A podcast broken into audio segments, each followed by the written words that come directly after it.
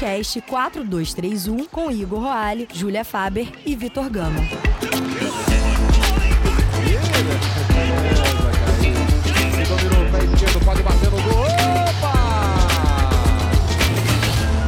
Fala galera, tá começando mais um 4231, episódio de número 53.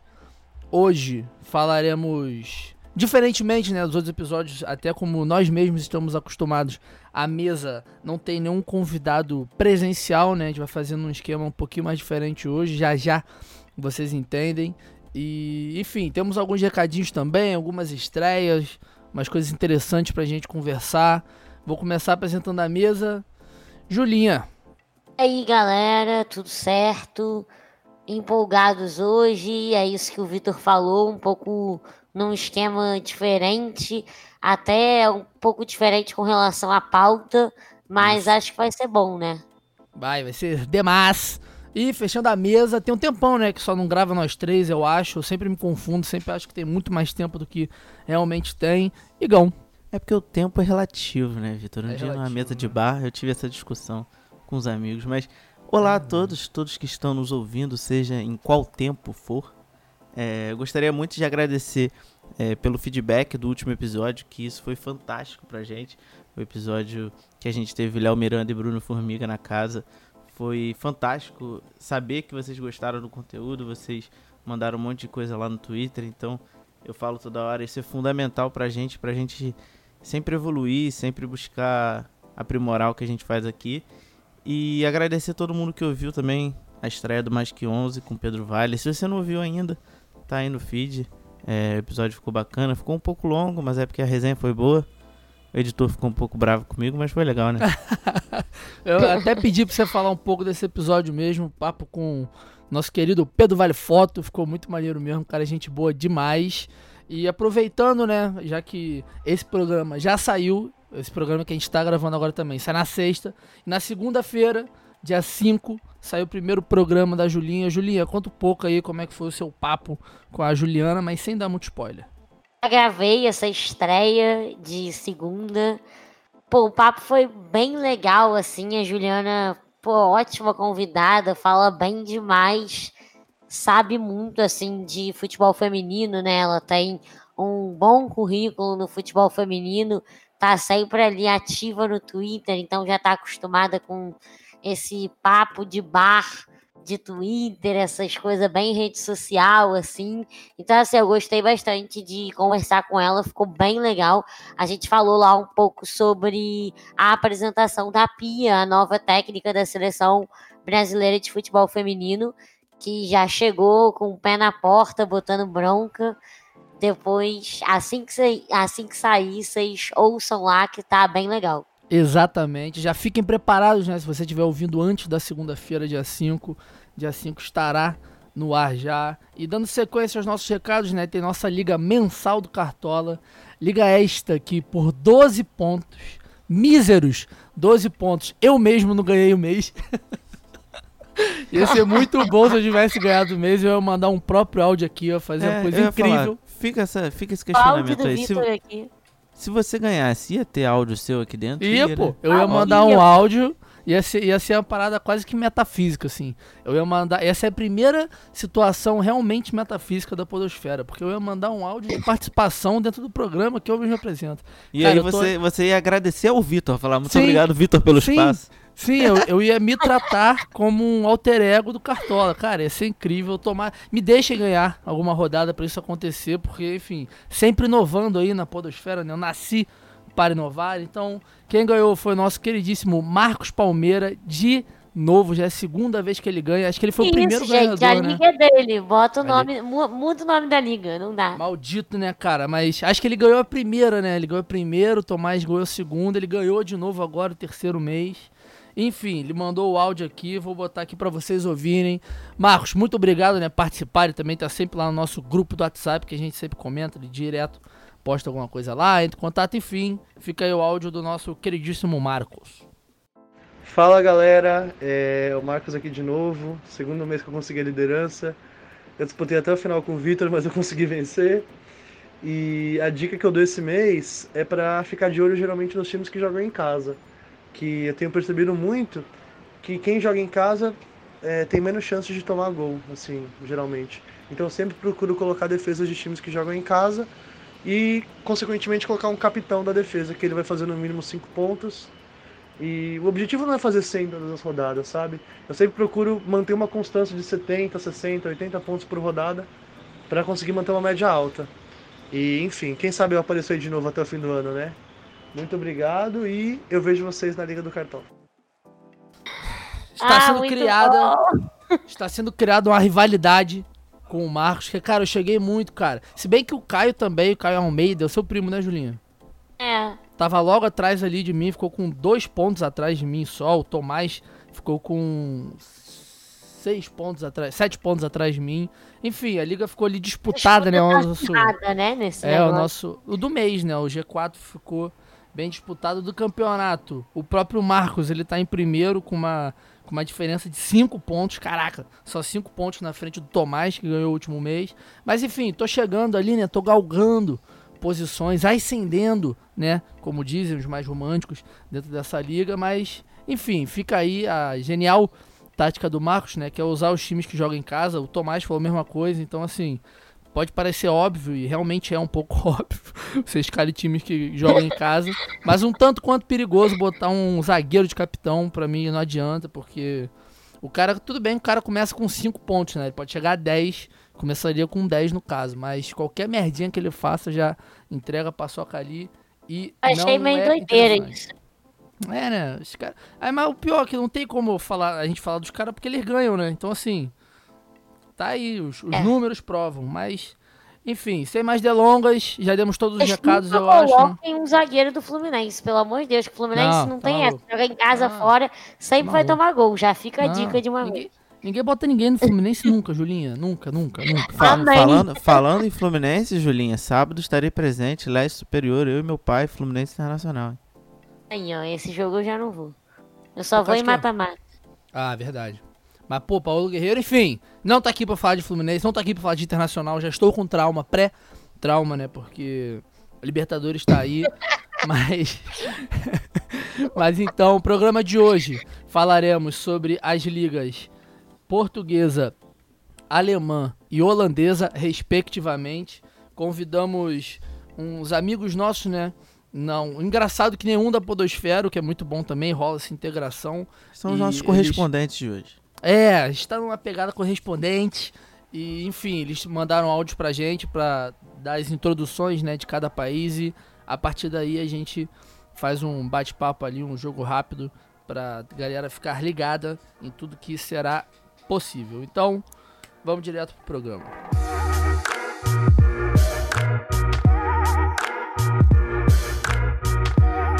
Primeira liga do programa de hoje, a Liga Portuguesa, né? Liga Nós que, enfim, o Igão tava lá há pouco tempo, como todo mundo sabe. Se você não sabe ainda, não precisa ouvir os outros episódios, começa a ouvir a partir de hoje. Mas o Igor esteve em Portugal em algum momento dessa nossa linha paralela do tempo, né, Igão? Enfim, liga nós. Se quiser começar, né, antes do nosso queridíssimo amigo Luiz Cristóvão dar a, abrir as portas pra gente, se quiser comentar alguma coisa sobre a liga, sobre o que você percebeu, enfim, fica à vontade. Não, eu seria, seria muita audácia da minha parte no programa que a gente tem o Luiz Cristóvão para abrilhantar e iniciar o debate. Eu queria falar alguma coisa sobre o Campeonato Português. Eu só estava salientando que a nós foi a mesma operadora telefônica que quase me causou um prejuízo é, gigantesco financeiro. Quer contar essa história ou passa batido? Não, é melhor não, porque eles não. me perdoaram, mandaram um e-mail falando que estava tudo bem. Então eu adoro a nós, eles são incríveis. É, internet de fibra fantástica. Se quiser, inclusive, né, patrocinar, que a gente está nessa agora, traz de um patrocínio. Que hoje tivemos mais uma ideia incrível que, quem sabe, rola ou não, né, Igor? Mas, sem mais delongas, fiquem todos à vontade com o nosso queridíssimo amigo Luiz Cristóvão. Olá a todos no 4231, é um prazer eh, poder finalmente eh, aceitar o convite que, que me foi feito para falar sobre este mercado na Liga Portuguesa e a, uma pequena antevisão daquilo que poderá vir a ser a, a competição neste ano de 2019-2020, começando por sublinhar o que é mais ou menos óbvio, a Liga Portuguesa tem sido ao longo dos anos disputada sobretudo por dois emblemas, Benfica e Futebol Clube do Porto, e creio que não há grandes alterações neste verão é essa ideia. Vamos voltar a ter um Benfica que foi campeão na época passada bastante forte.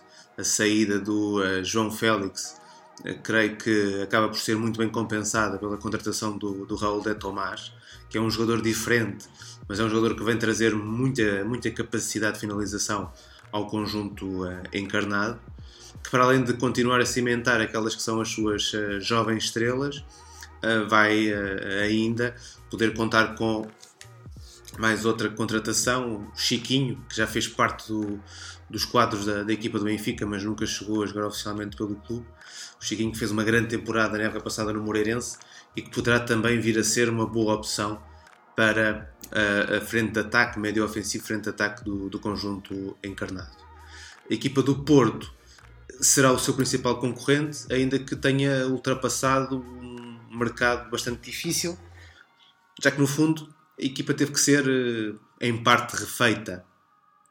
Eh, os problemas de saúde que levaram à saída do, do Casilhas da, do plantel, as vendas de Éder Militão uh, e Felipe, os finais de contrato de Herrera e Brahimi tiram no fundo cinco titulares ao Clube Azul e Branco, que vê regressar Marcano, pode ser um sinal de alguma segurança a nível defensivo, mas que aposta neste mercado sobretudo na, no ataque.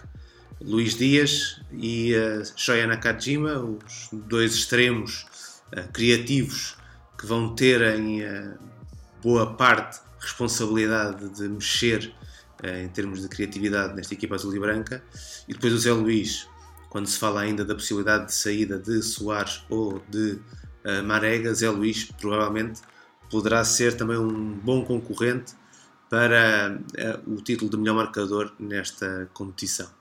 A terceira equipa do campeonato, o Sporting Clube Portugal, que para já mantém uh, o seu, a sua estrutura, ainda que essa estrutura esteja muito dependente de Bruno Fernandes, e Bruno Fernandes, como sabem, poderá estar de saída depois do jogo da Supertaça, que é este próximo fim de semana, poderá estar de saída para a Inglaterra. No caso de sair Bruno Fernandes, creio que este Sporting vai ter grandes problemas para enfrentar durante, uh, sobretudo, esta primeira parte da temporada, porque não há no plantel ninguém possa fazer a, a, as vezes de Bruno Fernandes. Luciano Vieto, o argentino que chegou por 7 milhões e meio, não, não é o mesmo estilo de jogador, apesar de poder aparecer em terrenos muito parecidos, não é o mesmo tipo de jogador eh, e a equipa carece bastante de, de criatividade. De grande responsabilidade ou crescente responsabilidade para o Wendel neste, neste capítulo, poderá acabar por ser um jogador fundamental no Sporting pós Bruno Fernandes, mas uh, falamos de um Sporting que, por aquilo que vimos na pré-temporada, continua a ter muitas uh, carências, vai com certeza conseguir trabalhar e fazer evoluir alguns jogadores como o Rafinha, que já, já foi uma, uma figura numa parte da temporada da época passada e creio que poderá acabar por ter este ano o seu grande primeiro ano no, no Sporting. Um, e depois perceber também como é que alguns dos reforços que, que foram chegando, o Valentin Rosier, que, esteve muito tempo lesionado e que ainda nem sequer uh, foi utilizado na, na pré-temporada, e o Rafael Camacho, que é um jovem que chegou do Liverpool, a poderem ter aqui assim a oportunidade para, para se mostrar, bem como o Eduardo Henrique, um médio do, do Belenenses Estado, que poderá ser uma boa opção para o meio campo dos verde e brancos. Depois, olhando para a continuidade da tabela da, da Liga Portuguesa, o Braga este ano dá sinais de ser um conjunto menos ambicioso, mas a meu ver isso até, até poderá beneficiar. Sempre fui da opinião que esta equipa bracarense precisava de não ser candidato ao título para poder, uh, de facto, uh, meter o pé nessa, nessa possibilidade de pódio. E essa possibilidade existe. O regresso do, do André Horta, que teve uma passagem não muito feliz pelos LAFC, e uh, também a chegada do Ricardo Sapinto para, para treinador, que parece vir dar aqui assim uma. Eu creio que vem fortalecer esta ideia de underdog que poderá beneficiar o conjunto do, do Braga na, na presente temporada. temos que contar com o Vitória de Guimarães, uh, o Rio Ave, veremos como está o Portimonense, uma equipa que também mexe uh, bastante época após época, até porque cumpre os objetivos da, da sua direção uh, ao conseguir vender os jogadores, mas tem conseguido também sempre encontrar boas respostas no mercado e, e acredito que possa ser um conjunto a estar, não digo numa corrida pela Europa, mas numa corrida na primeira metade da tabela. Parece-me eh, ser claramente um conjunto para eh, estar nesses, nesses territórios e é claramente também um conjunto a chegar até, a seguir, até porque o António Folha continua a demonstrar ser um dos técnicos que uh, vale, a pena, vale a pena acompanhar na, na Liga Portuguesa. E depois, a partir daí, creio que estaremos a falar de uma luta pela manutenção. Há, obviamente, conjuntos que ano após ano têm vindo a, mostrar eh, capacidades para se aguentarem melhor do que outros. Temos este ano o Famalicão, que é uma das novidades na, na Liga, que também é, em, em, termos de mercado, tem um mercado muito interessante, muito focado naquilo que uh, são jovens jogadores uh, vindos uh, do universo Jorge Mendes, equipas inglesas, equipas espanholas, acabam por fortalecer este, este conjunto famalicense que, que, vai, que vai com certeza ser uma das equipas também que vamos seguir com, com interesse. Apesar do João Pedro, o seu técnico, que era adjunto do Marco Silva, estar também a fazer a sua estreia como treinador e, portanto, é uma incógnita, mas é uma incógnita com grandes sinais de interesse para, para seguir e finalizar neste pequeno balanço e balanço e também lançamento para a vossa conversa acerca da Liga Portuguesa a questão do, do Gil Vicente. Estamos a falar de um conjunto que, na época passada, disputava a terceira divisão portuguesa, disputou-a sem intuito competitivo, porque já sabia que teria direito a regressar à, Primeira Liga, depois de um, um caso de secretaria uh, que foi, demorou 13 anos a resolver, a equipa tinha sido colocada na. Uh, portanto, despromovida devido a, a uma questão de, do Conselho de Justiça, uma, questão com o Conselho de Justiça, e conseguiu uh, recuperar a sua posição 13 anos depois e uh, vai ser reconstruída do nada, do zero, com Vítor Oliveira, que é um homem mais conhecido por construir conjuntos que sobem de divisão. E portanto também aí grande curiosidade para perceber como é que este Gil Vicente, que não deixa de ser um, um clássico do futebol português dos anos 90, uh, como é que este Gil Vicente regressa à, à, Liga Portuguesa e como é que se vai apresentar e, sobretudo, como é que se vai aguentar num uh, campeonato que nesta segunda metade vai ser muito competitivo e que seguramente vai uh, ver muitas equipas a lutar por essa, por essa vida, por essa sobrevivência entre o, os grandes. Fica lançada assim a bola para, para vocês. Mais uma vez agradeço o convite e, e espero que, que, tenha cumprido com vossa, as vossas expectativas neste lançamento da Liga Portuguesa, que no próximo domingo tem um primeiro pré-episódio com a Supertaça entre Benfica e Sporting e depois, a partir da, da semana seguinte, lá estaremos dia, semana após semana agarrados ao campeonato. Um abraço. Como proceder, né? depois desse, desse áudio mais do que completo do nosso queridíssimo Luiz Cristóvão. E, enfim, eu acho que pra gente dar um pontapé nessa liga portuguesa, né? Pontapé não, né? Pra gente continuar com a bola que o Luiz Cristóvão levantou, ele cita, né, algumas das transferências que marcaram os Chiefs, né? Principalmente Benfica e Porto. É, enfim, ele, ele até comenta o fato do Raul de Tomás como substituto do João Félix, o que eu individualmente, assim, particularmente, acho um pouco complicado, né? Porque o João Félix, querendo ou não, é craque do craque do craque, é um, cara, um moleque muito diferente. E o Raul de Tomás, acho que ele, pro que oferece, né, o campeonato português, talvez realmente seja uma peça muito importante pro Benfica. E os times renovando, né, cara? O Nakajima no Porto, naquela história que a gente sempre comenta aqui, né? Da ida dele pro Qatar, do Portimonense, depois ele volta, sei lá, umas, umas coisas meio complicadas, enfim. Acho que a gente pode ir de pouquinho em pouquinho, ele deu um, um parâmetro mais do meio da tabela para cima, né? Então, assim, o que, é que vocês.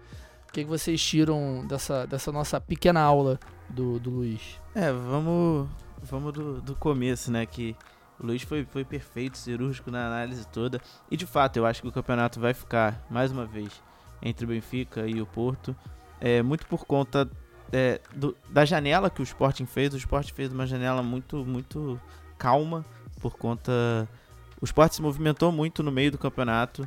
E aí acredito que tenha faltado grana agora nesse, nesse pedacinho. E essa enrolação do Bruno Fernandes também deve estar dificultando muita coisa.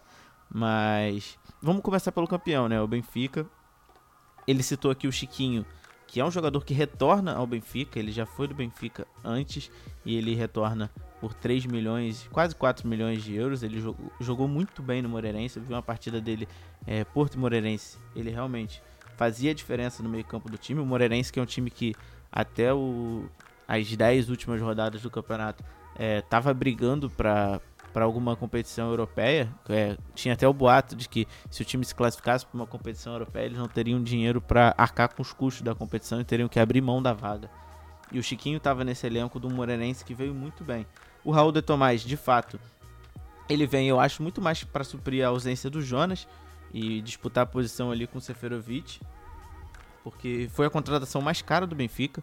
O Raul de Tomás ele veio por 20 milhões de euros do, do Real Madrid. É, vale lembrar também que ele nunca jogou pelo Real Madrid.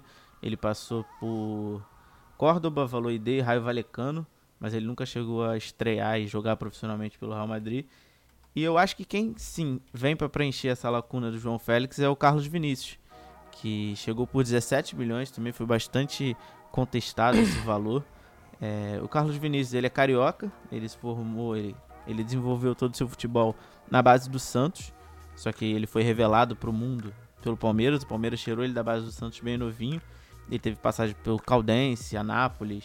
Ele no Palmeiras, essa é a história interessante. Ele era, ele era a sexta opção como zagueiro no Palmeiras.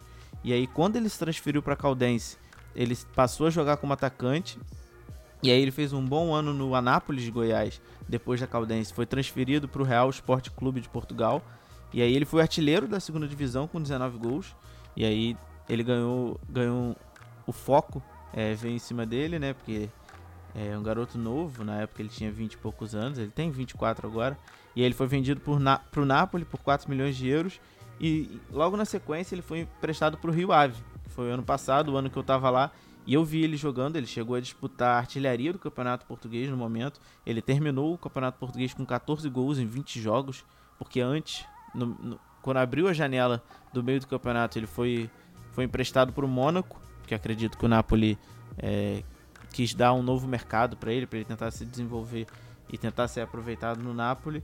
E aí ele acabou sendo vendido para o Benfica. É um bom nome, um nome que estava sendo cogitado no começo. É, o Benfica também trouxe o Cádiz, que é um venezuelano que estava no Vitória de Setúbal. Ele fez uma boa temporada, fez nove, nove gols. E uma contratação que o Luiz deixou passar, não sei se o Vitor ou a Julinha vão lembrar, é o brasileiro Caio Lucas, que chegou a custo zero, que naquele Mundial de 2018, ele. Eu não lembro o time dele certinho, era um time da Arábia que eliminou o River, isso, que eliminou o River Plate e enfrentou o Real Madrid na final. E o Caio Lucas já chegou fazendo gol, ele já vestiu, já vestiu a camisa 7 do Benfica, já chegou fazendo gol.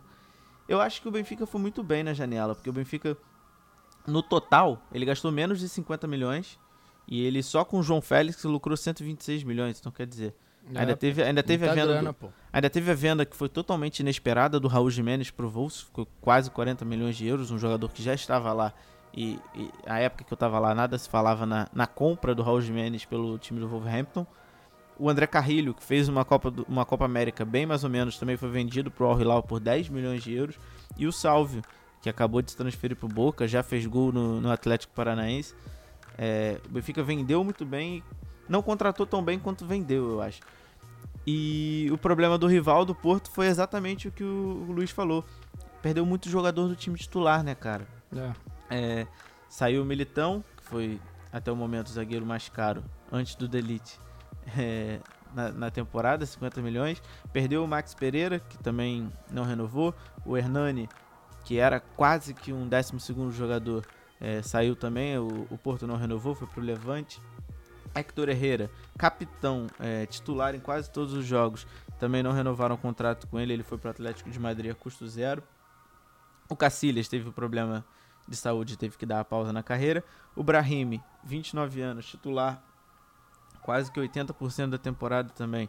E há bastante tempo titular do time do Porto. O Porto não renovou com ele, acabou indo para o Al Rayyan do Qatar. Adriano Lopes, que era um jogador sempre que o Porto teve muito problema com lesão no ataque. O Bubacar se machucando, o Tiquinho se machucando. E aí o Adriano Lopes era sempre o jogador que entrava. Também não renovaram, foi embora por custo zero. O Porto praticamente só ganhou dinheiro com o Militão e com o Oliver Torres. O Oliver, que para mim é um dos jogadores que foi muito mal aproveitado no Porto, porque eu assisti, eu acho que no campo ali no Estádio do Dragão, uns 5, 6 jogos do Porto, ele jogou uns 3 e entrou em uns 2 no decorrer da partida. O Oliver é um daqueles caras que a gente vê que joga de terno. O cara joga, ele vem buscar o jogo lá atrás, ele arma a jogada, ele volta para marcar e ele foi muito mal aproveitado, mas eu acho que não por conta do Sérgio Conceição, sim por conta do, do esquema de jogo que o Porto joga, não era um esquema muito é, muito feito para o futebol que ele tem. Os jogadores que chegaram, o Zé Luiz, que vem da Rússia, teve passagem pelo Braga. O Nakajima, a gente cansou de falar da negociação dele, que foi bastante esquisita. Que ele foi vendido por 35 milhões para um time do Qatar e seis meses depois ele é comprado por menos da metade do preço que ele foi vendido. É, Mas tudo bem, só metade dele por ele, ele meio que foi vendido pelo mesmo preço, né? Porque compraram 50% dele por 12 milhões, 12 lá, milhões, 13, 14, é. é. Faltou Aí 100% um pedacinho. coisa. É, é, faltou um pedacinho para ser a metade certinho. Eu acredito muito na contratação do Luiz Dias, que é um jogador que jogou no Júlio Barranquilha. Talvez o Vitor não lembre. Que enfrentou o Flamengo. O Luiz Dias é um, é um, bom. Ele joga na ponta esquerda, ele é rápido. Se jogou no Júlio Barranquilha contra o Flamengo, não é bom porque Viseu destruiu o Júlio Barranquilha. E teve a volta do Marcano, que o Luiz também falou que é um jogador que eu acho que acredito que tenha vindo já para fim de carreira, 32 anos, não, não vinha jogando na Roma. Ele também jogou no Porto de 2014 a 2017. E uma contratação que saiu ontem, ou anteontem, não me lembro, que foi o Augustin Marquezin, o argentino goleiro que era do América do México. Hum, boa. Que ele veio para substituir o Cacilhas, né? Ele já disse que não tem, não, não, se, não sente um peso tão grande de substituir o Cacilhas porque ele também tá com uma. Acho que talvez a maior fase da carreira dele, né? Que ele acabou de ser campeão da Copa dos Campeões com a América do México. Eles uhum. enfrentaram o Tigres, o jogo foi para os pênaltis e da disputa de pênaltis. Ele defendeu três bolas e ele ainda converteu a última cobrança. E logo depois disso, dois, três dias depois, ele negociou a sua ida para o Porto. Então, quer dizer, ele chega com moral. Com né? moral. É, o, o, esses dois principais, né? Tanto Porto quanto o Benfica, é, renovaram muito, né? Seus elencos, enfim. Tanto tudo que você falou quanto o Luiz também mostra muito isso, né? São times praticamente completamente novos. Eu acho que o Benfica ainda conseguiu manter ali um pouquinho da, da, da base, né? Do time campeão, alguns meio-campistas importantes, uma galera que já conhece bem e tal. E o Porto fica aquela, aquela incógnita, né? Muito cara novo chegando, depende muito também da condição física do, do Abubacar, do Tiquinho, né? Que você falou que eles tiveram problemas com lesão, mas enfim, o Osório, não lembro, não sei se você chegou a comentar do Osório, né? Que chega também, o queridíssimo venezuelano, o zagueiro que a gente comentou aqui no Sou Louco por Ti América. É, o Osório tá voltando de, de empréstimo, ele já era do Porto, estava no Vitória de Guimarães, mas mas é um excelente. É, eu acho que, na verdade, o Porto ele se reforçou bem.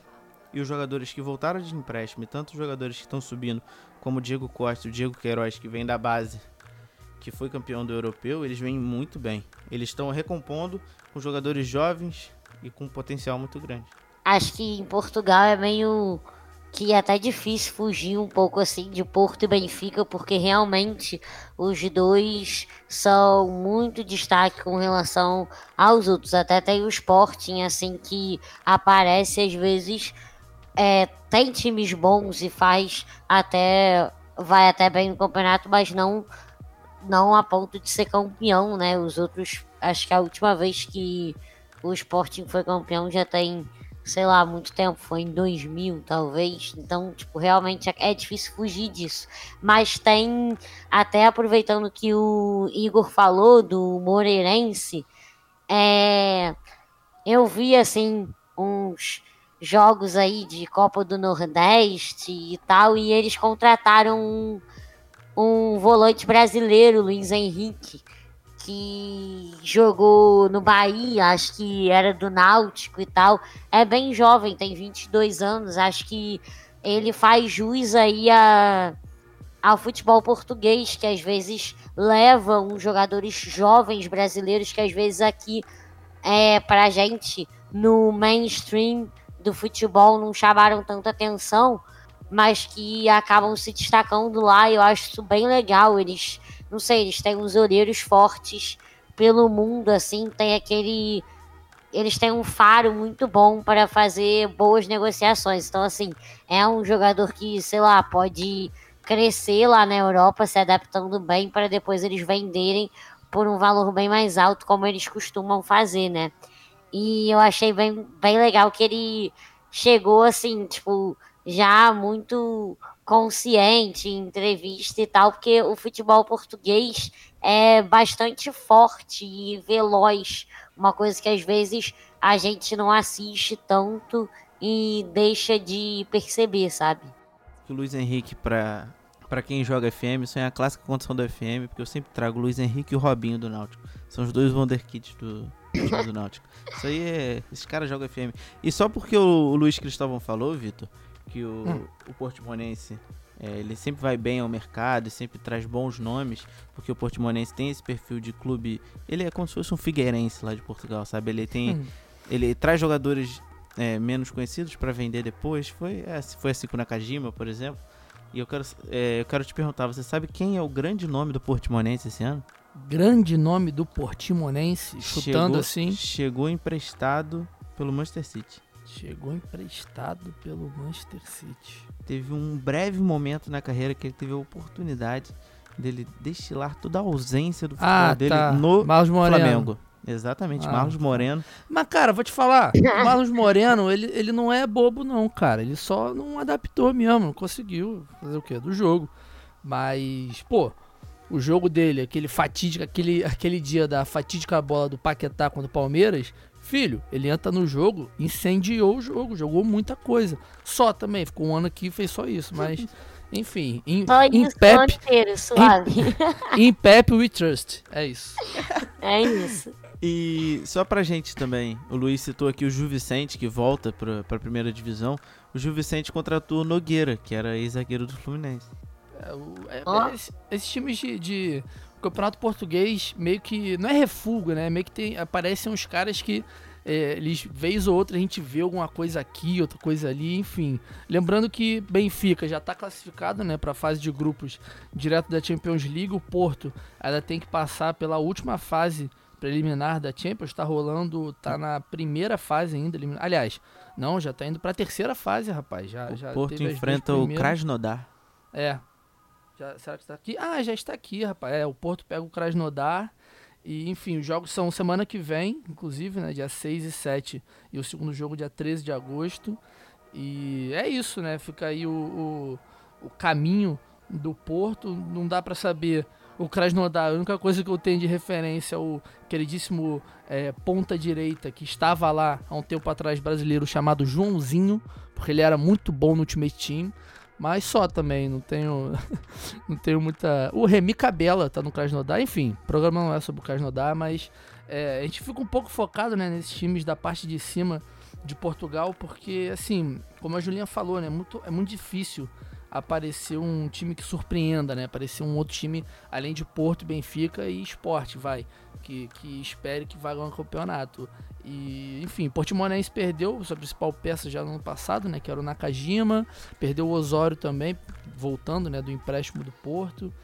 E sei lá, cara, acho que por, por mim fica por aí, porque o Campeonato Português agora com os dois principais times renovando seus elencos, talvez fique mais interessante de ver, né? Porque os elencos da temporada anterior já, já eram construídos há um tempo, né? Já tinha uma base formada.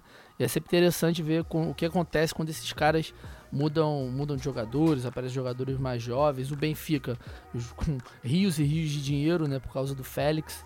Não tem como a gente fugir muito, né, desses times já conhecidos um pouco. É, é, sempre legal, a gente gosta muito. O Luiz até comenta, né, de underdog pra galera que não tá acostumado. Underdog é basicamente a surpresa, né, aquele time que, que não dá, é, assim, vendo de primeiro você não dá muito, mas é, pode ser um time bem montado, um time que surpreenda, alcance uma colocação melhor que o previsto.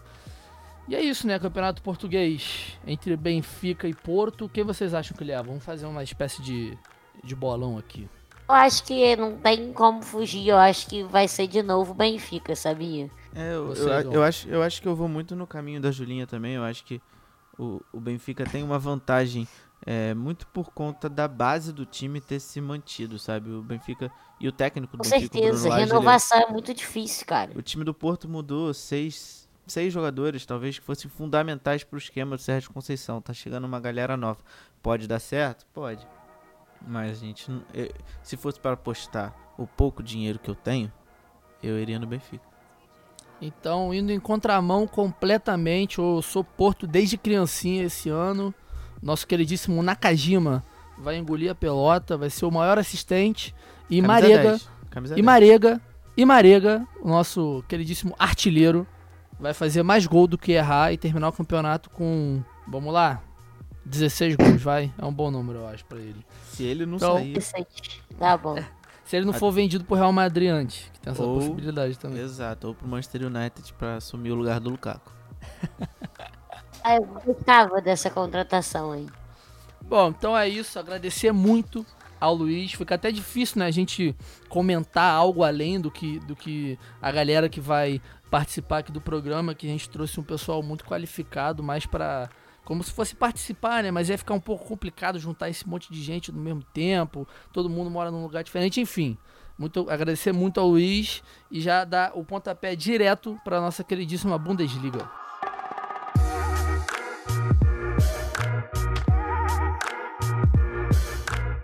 Bom, entrando na nossa Bundesliga, que, enfim, se Portugal a gente já fica muito preso aos mesmos times, né? Na Bundesliga, então, nem se fala. Bayern de Munique está numa hegemonia que de quase uma década, né? É, heptacampeão seguido, algo histórico, né? Nunca havia acontecido na, na Bundesliga. E, enfim, para falar um pouco sobre o campeonato alemão, a gente convidou o Mário André Monteiro, jornalista, dono da página Alemanha FC no Twitter. E, enfim, ele vai ser um pouquinho diferente, que ele, ele mandou os áudios num formato diferente, ele, ele ele, vocês vão entender, né? Mas ele começa falando do, dos, da disputa do título, depois ele vai para quem ele acha que, que foi, foi bem na temporada passada, mas por causa de transferência não vai conseguir manter, surpresas, enfim. A gente vai ter uma, uma, uma situação mais dinâmica e vamos logo de cara então para ele falando sobre quem pode ou não desbancar o Bayern de Munique nessa hegemonia de quase uma década. E aí, pessoal do podcast 4231, meu nome é Mário André Monteiro, eu sou jornalista, tenho o site Alemanha FC, que é especializado em futebol germânico, né? não só Bundesliga, mas também seleção alemã, futebol feminino. E é um prazer participar aí com vocês desse, desse cast sobre a Bundesliga, né? Na verdade, sobre os campeonatos internacionais aí que vão começar na Europa principalmente, e falar um pouco da Bundesliga que vai começar né, com, com aquela dúvida, né? Será que o Bayern de Munique vai novamente conquistar o título da temporada, né? Lembrando que o Bayern vive uma hegemonia aí nos últimos anos, né? Nas últimas sete temporadas conquistou todos os títulos, é campeão seguido, que é uma marca inédita dentro do, do futebol alemão. E tudo indica que sim, né? Tudo indica que o Bayern de Munique é, busque novamente esse título, o octacampeonato, né? Manteve a base. Na verdade, manteve a base de jovens, né? Porque perdeu alguns jogadores importantes, né? Alguns veteranos, mas que o time na temporada passada já vinha sendo preparado para essas perdas, né? É, eu falo nos casos de Ribéry, Robin e Rafinha, né? São esses jogadores que já é, tinham avisado que que não renovariam com, com o clube bávaro. E, e por isso né, a diretoria e o próprio técnico Niko Kovac usaram a temporada passada para é, deixar alguns jogadores já prontos para aquela posição. No lugar do Ribéry, é, o francês Coman, Kingsley Coman, é, deve assumir ali, já assumiu na temporada passada o ataque pelo lado esquerdo. E pelo lado direito, onde o Robin brilhou nas últimas temporadas, é, o substituto vai ser o Gnabry. A única questão, o único problema é que esses dois jogadores eles sofrem demais com lesões, né?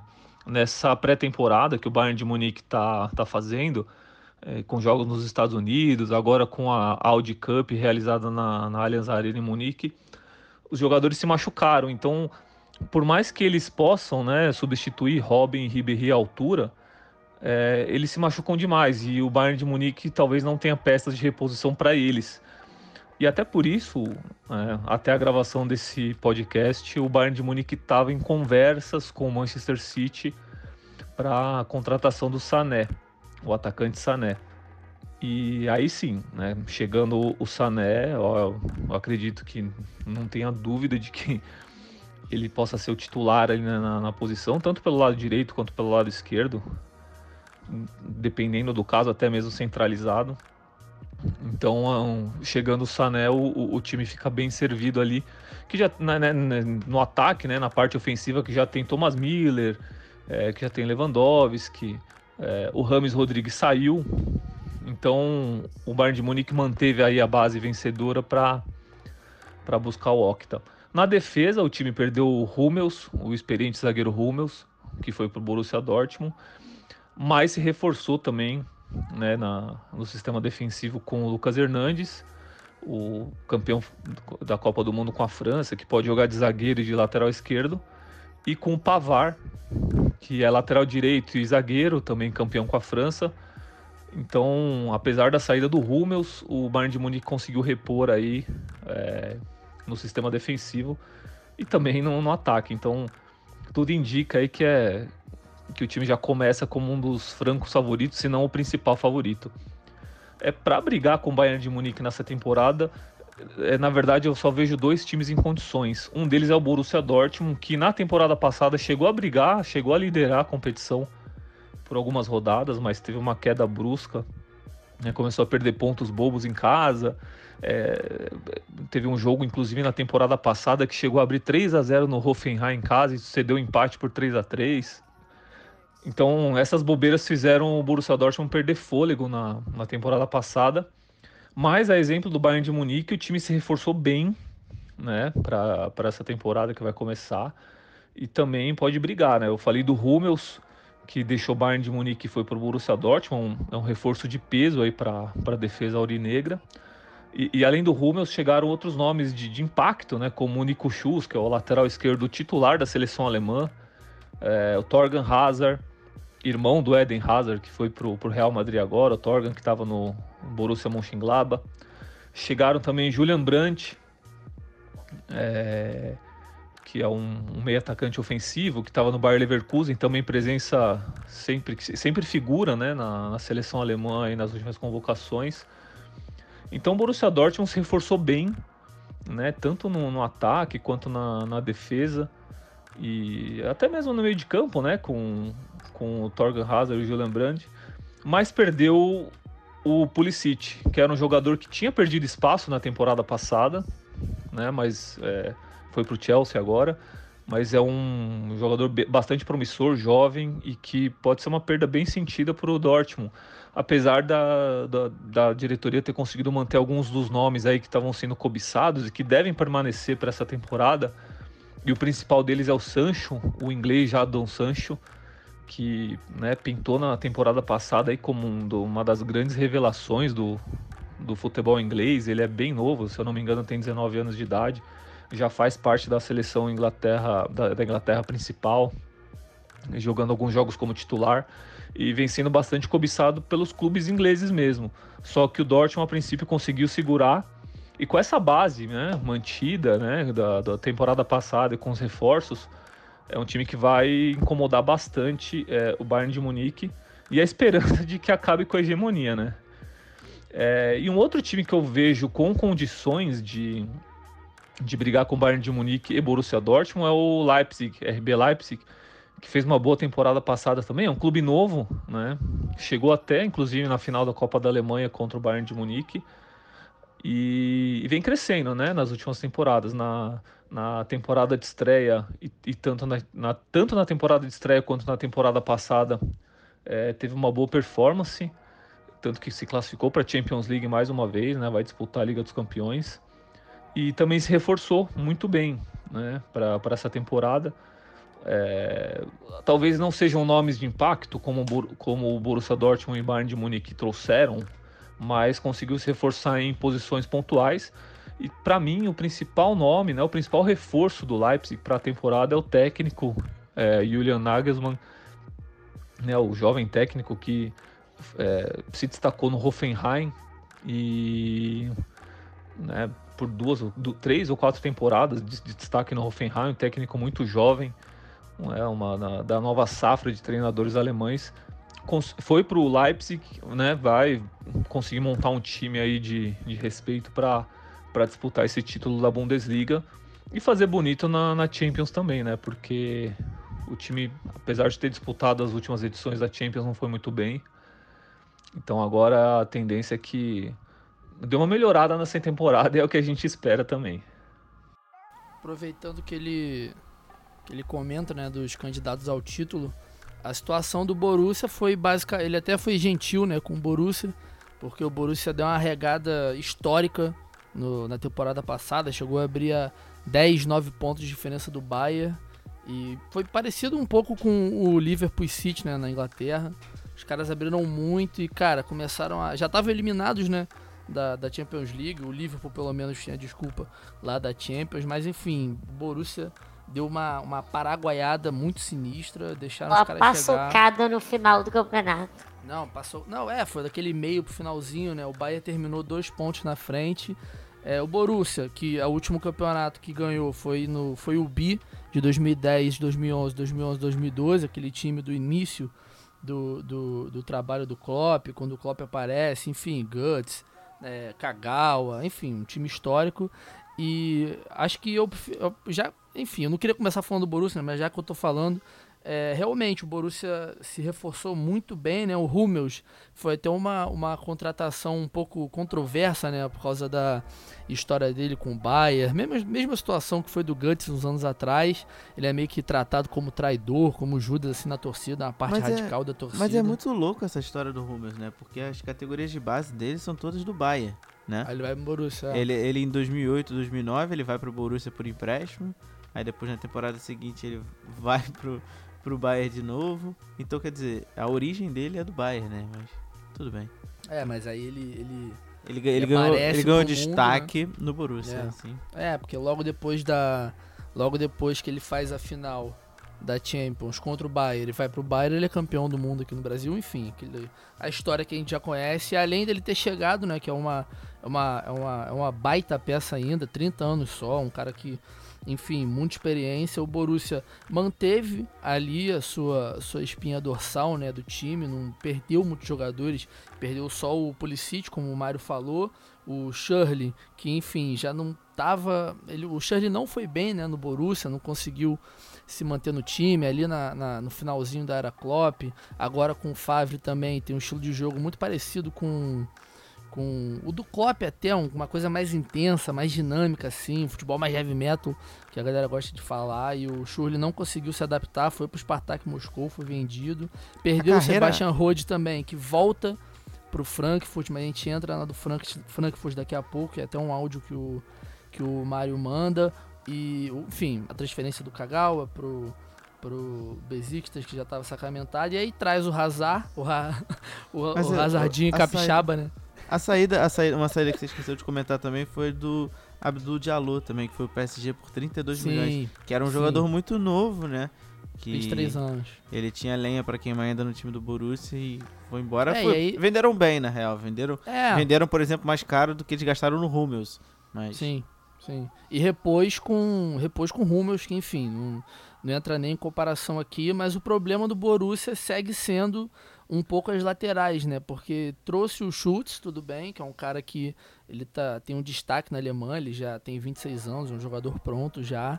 Só que a lateral direita, assim, ao meu ver, fica um pouco defasada ainda, porque o Pisek tá em final de carreira, tem o Hakimi que joga nas duas ali, meio que coringa, enfim, fica, chegou, fica sempre essa... Chegou um garoto também da base do Barcelona, o Mateu Morei, que ele é, veio de graça, ele nunca estreou pelo Barcelona, nunca jogou, então não tem como a gente é, saber. Não, não, dá muito pra, pra gente saber, né, exatamente. E, enfim, as contra... E uma, acho que a melhor contratação do Borussia junto do Brandt, que o Mário falou, do Schultz, do Hazard, do Hummels, foi ter comprado o passe do Alcácer, né, que é um cara muito importante para o time, embora às vezes também o Favre é, prefira que ele, que ele seja banco do Guts de atacante ali. Enfim, é uma situação muito louca. Eu fiquei sentido e... com a saída do Isaac. Eu botava muita fé no Isaac no Borussia. Cara, eu gostava muito do Isaac também, né? E ele, ele tem ele só era... 19 anos. Eu, ainda, é eu gosto novo. de salientar isso. Ele tem 19 anos. Ele saiu por 7 milhões. É, por ah. 7 milhões também. Mas é, ele surgiu na Suécia como o novo Ibrahimovic, né? Exatamente, exatamente. e, enfim, o time se manteve, conseguiu é, repor com peças muito boas. Tem esse problema da lateral ali, que talvez de fato seja um problema. Mas o meio-campo é, manteve o é, Jadon Sancho, né? Que até num episódio que a gente gravou, que a gente comenta sobre ingleses que não dão certo fora da Inglaterra, né? O Sancho é uma prova de que um, é um dos poucos que deu, né? Porque o moleque de 19 anos, cracaço de bola também. E, enfim, é o, é o, time que bate de frente com o Bayern, né, cara? Também tá na fase de grupos da Champions League, depende muito de como as coisas funcionarem. Eu acho que o time hoje tá mais preparado, né, por causa da temporada anterior com o Favre, ele se manteve como técnico, então... Eu acho talvez... que a chegada do Hummels também dá uma casca muito maior internacional dá. e europeia pro Borussia. É, dá, dá, dá aquela segurança, né, cara? Porque o resto do time, o, o Pulisic, como tá, foi vendido há muito tempo, então assim, já foi toda prevista, né?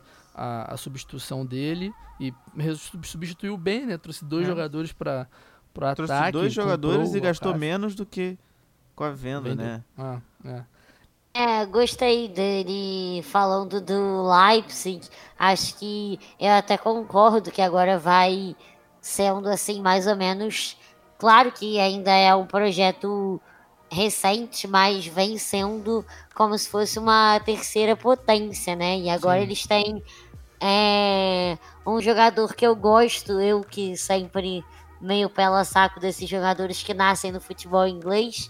É, eles têm o Lukman, que era do Everton, e aí chegou lá agora, né, nessa janela do meio do ano, e assim, eu não consigo saber muito bem por que, que ele não, não conseguiu ir bem lá no Everton. Talvez é, tenha sido um pouco difícil conseguir espaço, porque ele é meio que ponta esquerda, assim, e aí lá no Everton talvez um pouco complicado. Então, assim, eu gostei dele ter ido para o Leipzig, acho que ele pode se dar bem lá no lá no futebol alemão. e também. Eu ia complementar essa história do Leipzig, porque o Mário, o Mário falou muito bem do, da, da janela do Leipzig, ela foi de fato muito boa. Eu queria salientar, além do Lukman, mais três nomes, que é o Christopher Nkuku, que era do PSG. Eu adoro, era que, eu ia, que era até o que eu ia falar. Eu gosto dele, mas, por não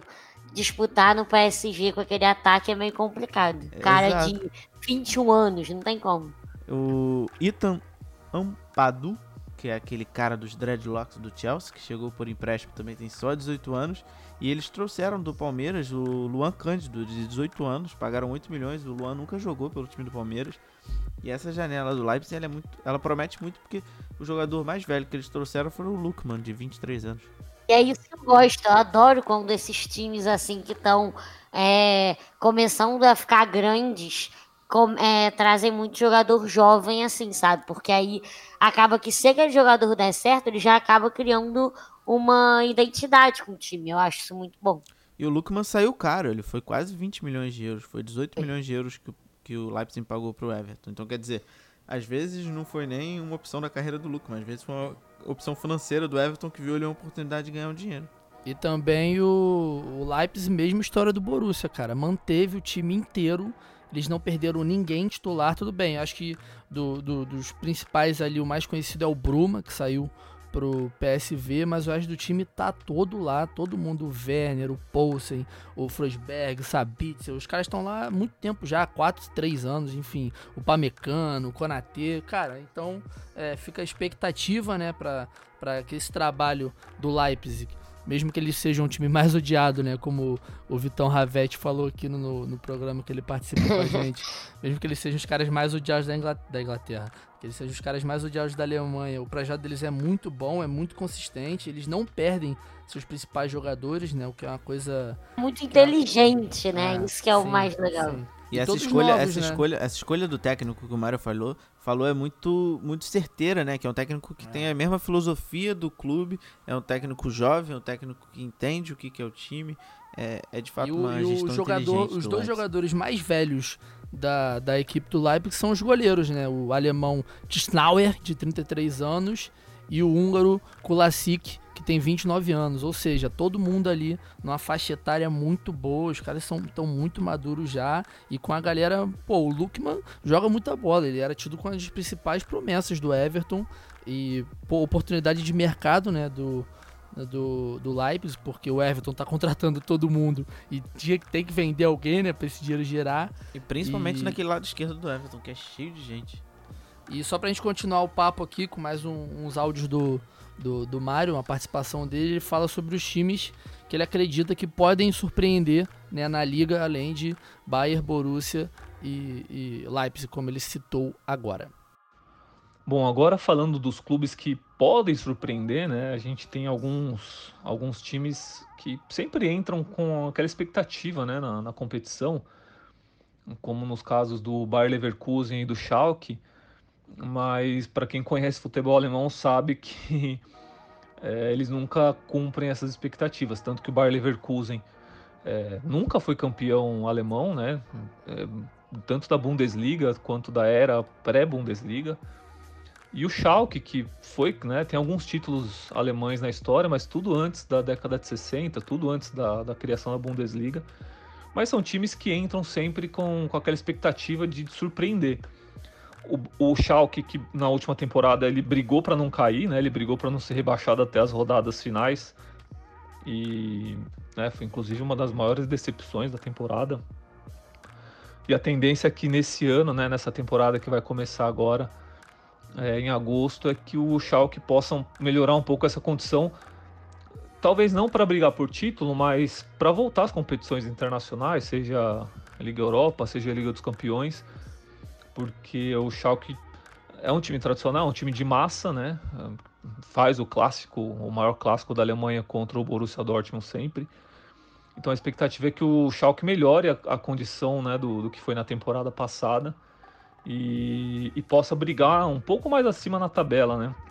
E, e para isso o Schalke ele trouxe um, um, um, reforço importante que é o Benito Ramão, um atacante que se destacou no Fortuna Düsseldorf na temporada passada o Fortuna que até certo ponto surpreendeu, terminou ali no meio da tabela e o Raman foi um dos destaques. Então o Schalke com a base do ano passado, com né, uma filosofia nova, pode, pode ser que melhore. E essa também é a tendência, né?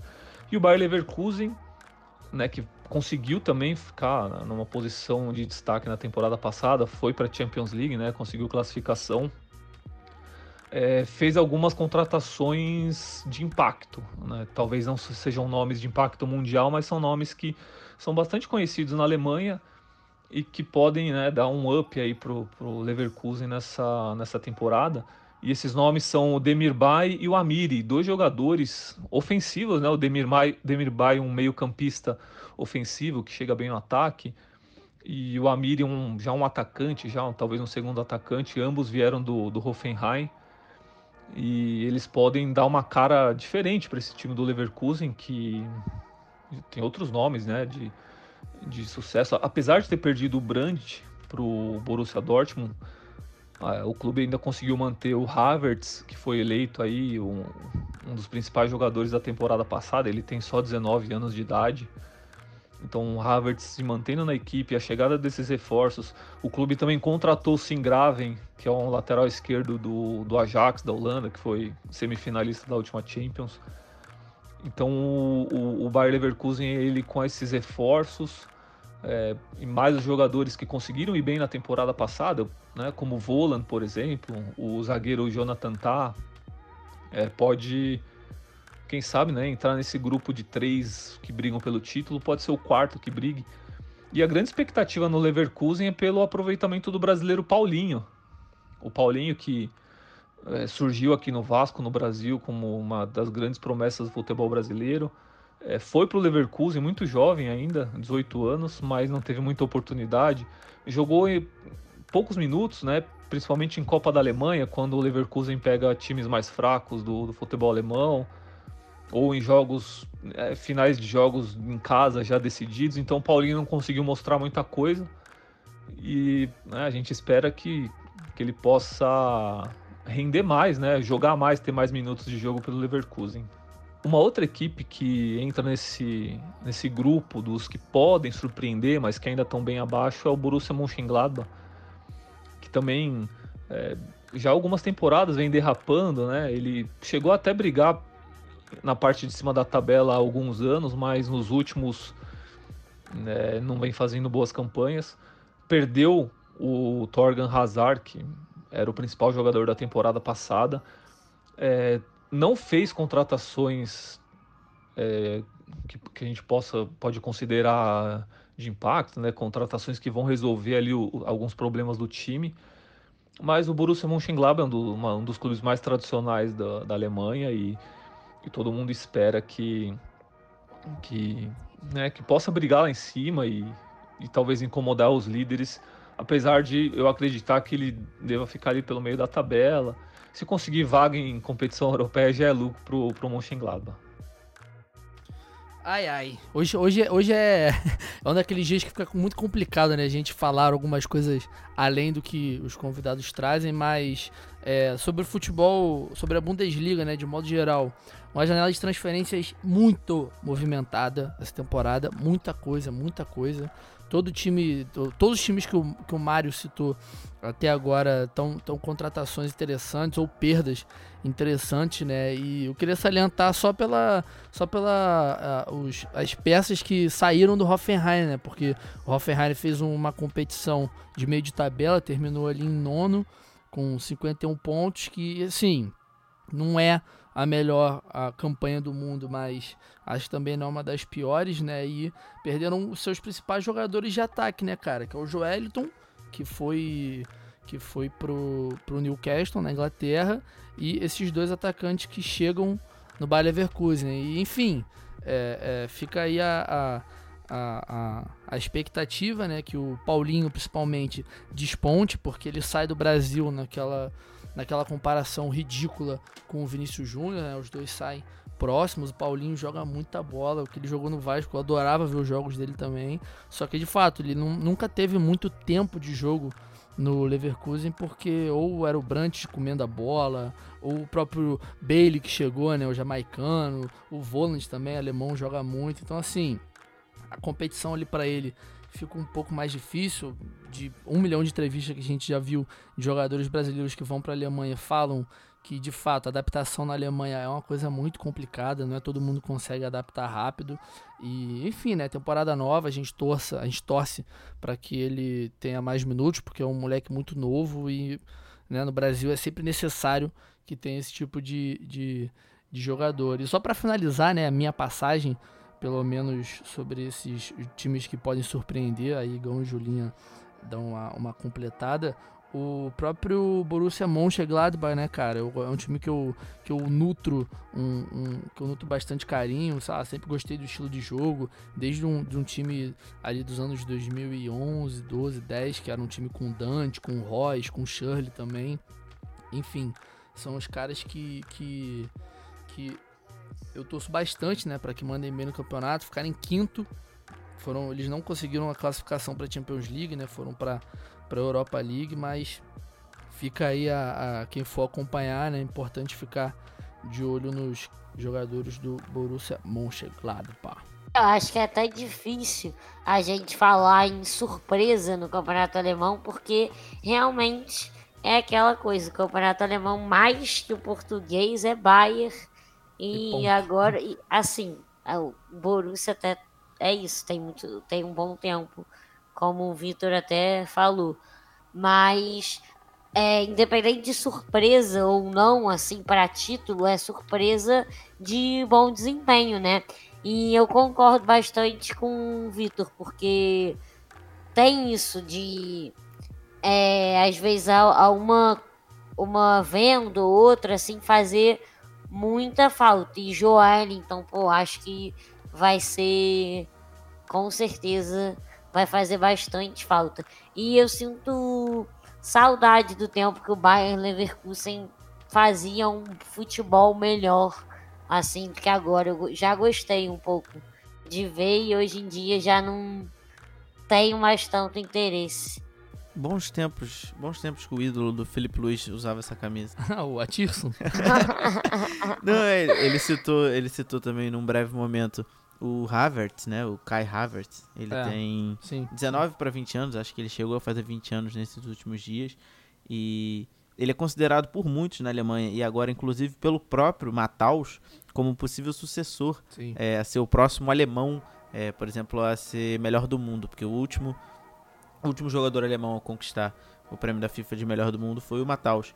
E o Matthaus deu recentemente uma entrevista falando que ele acredita muito no Havertz, muito por conta da baseado na temporada que ele fez ano passado, que ele marcou 17 gols, deu 4 assistências e isso isso do meio para o final. Ele começou a, a jogar muita bola no finalzinho do, do campeonato. E aí a gente vai ver uma oportunidade muito grande do Havertz disputar uma Champions League, que sabe, é, quem sabe talvez é, sair do Leverkusen e aí galgar esse caminho para ser possivelmente um dia o melhor do mundo. É, o, a situação, cara, do Leverkusen é que assim, eles nunca ganharam, né, a Bundesliga, nem na, quando, quando não era unificado, nem depois de ter unificado. É um time nem que, na era do Atiça. É, nunca ganharam, mas aqui no Brasil a gente, a gente conhece muito deles por causa desses brasileiros que que vão para lá, né? Hoje em dia é o Paulinho, mas já foi o próprio Atirson, o próprio Lúcio zagueiro. Então, assim, o Renato Augusto também jogou lá.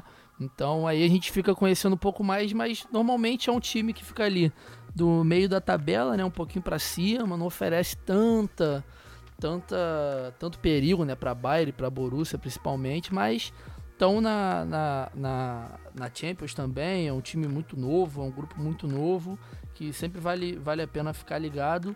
E o, o Mário, eu não vou botar os últimos áudios dele aqui porque senão fica muito extenso né, o programa, fica muito longo, mas ele finaliza a participação dele salientando a presença do Union Berlim na Bundesliga e a primeira vez na era da Bundesliga que vão ter os dois times da capital fazendo o clássico pela primeira divisão, né? Como se fosse o, o clássico rei que a gente vai ter esse ano de Fortaleza e Ceará aqui na, no Brasil, como se fosse isso lá na Alemanha, né? Os dois times da, da mesma cidade. Enfim, vale a pena ficar ligado. Os caras estão chegando da, da segunda divisão como campeões, né? Eles foram os primeiros colocados e acho que como surpresa, né? Como novidade, para essa temporada dá pra gente ficar ligado Victor, um pouquinho mais só nisso. Pra, só para completar essa informação, porque eu acho que o União Berlim ele é um time muito singular e ele é possivelmente o time que vai ser o time do hype daqui a uns anos, sim, porque sim. ele é um time que ele é, é muito ligado nessa ideia de contracultura, é um time é, que, por exemplo, ele é engajado politicamente desde os anos 60. É um time que tem uma identidade muito forte, um time que respeita a sua torcida acima de tudo. Eles falam, o presidente tem declarações falando que tudo que eles fazem é pensado na torcida e aí jogo em casa, jogo fora de casa é sempre uma coisa linda de ver. É um time muito é, tem personalidade, sabe? É uma coisa rara hoje no futebol, um time que que você entende que aquilo ali é União Berlim, é um time de classe é, operária. É, é, muito legal a história e para complementar também, é, lá no site da Trivela, o Leandro Sten fez uma matéria, um, que a matéria são 20 motivos que explicam por que o União Berlim é singular e por que virará o time de muita gente na Bundesliga.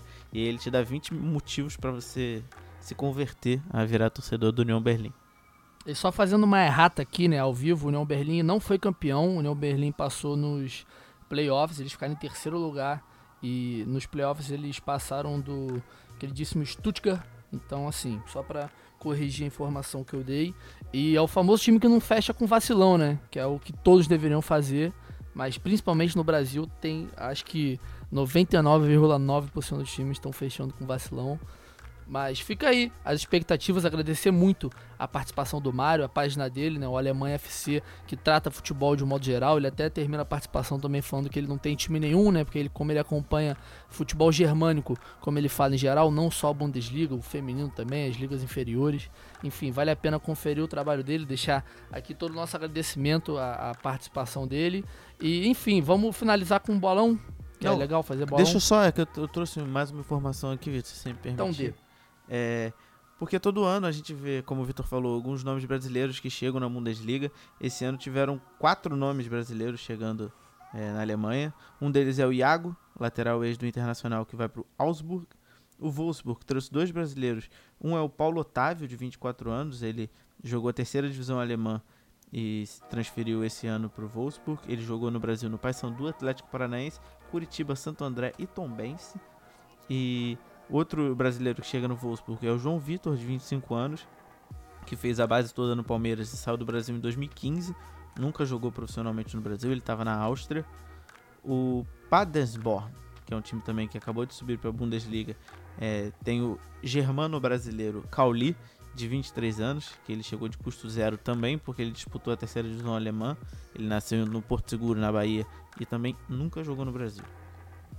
E assim, pra galera que não tá. que não tem muita. muita. não costuma acompanhar, né? Vale muito a pena ver a Bundesliga de modo geral, cara, porque tem muito clássico, assim, todo mundo sabe, né? A história da Alemanha, a história recente da Alemanha. E tá, cada jogo é um clássico, enfim, é, as torcidas enchem o estádio de todos os times, é algo muito maneiro de ver também, o, como. como como entretenimento, né? E também em forma de protesto. Teve uma época de, de de, de, que os jogos eram às segundas-feiras, né? Acho que essa temporada acabou. Os jogos eram às segundas-feiras, aí todos os jogos de todos os times, quando era escanteio, que é onde a câmera ficava ficava filmando, né? Ele jogava um monte de bolinha de tênis, um monte de bolinha preta em protesto, atrapalhava o jogo o tempo todo, como protesto. E vale muito a pena ver. E fica aí, né, a participação do Mário, agradecer de novo, finalizando aqui a nossa passagem. Quem você acha que leva, Julinha? Não tem muito jeito, né? Vou ter que falar que é Bayer, infelizmente.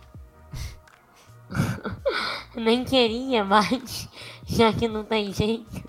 Você, Igão?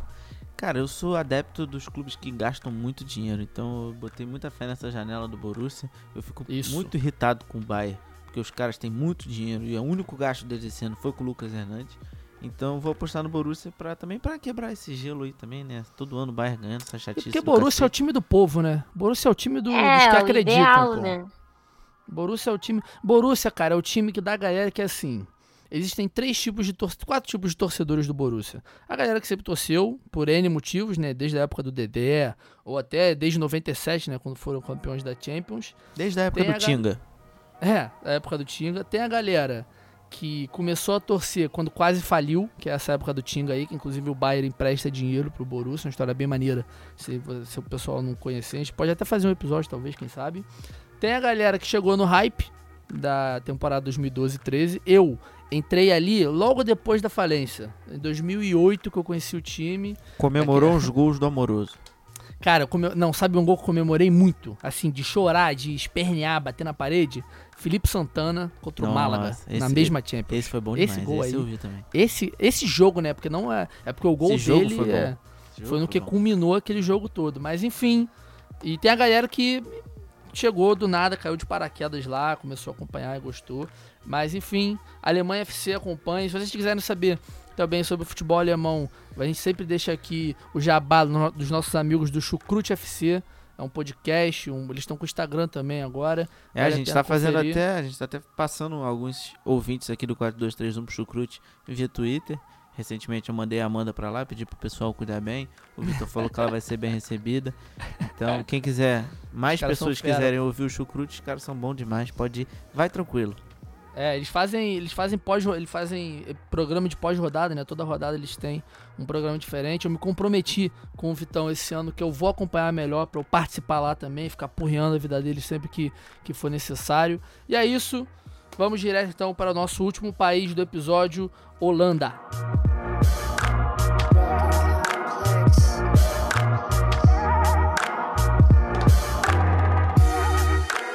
Então, fechando o episódio aqui, o episódio que, gente, a gente não esperava, né, que fosse ficar longo do jeito que vai ficar, mas é porque resolvemos juntar os, as três competições, né, para não ficar faltando nenhuma.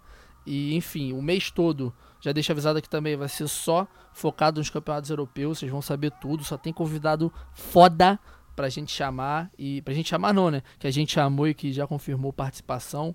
Então vamos agora com a participação do Felipe Souza, que ele, ele é integrante do Espreme Laranja, é um perfil dedicado só ao futebol holandês também, na mesma pegada do, do Alemanha FC, é futebol holandês de forma geral, feminino, ligas inferiores, e a gente pediu a, a, a ajuda deles né, para dar essa introdução no campeonato, de qual, quais são as expectativas, enfim, vamos nessa.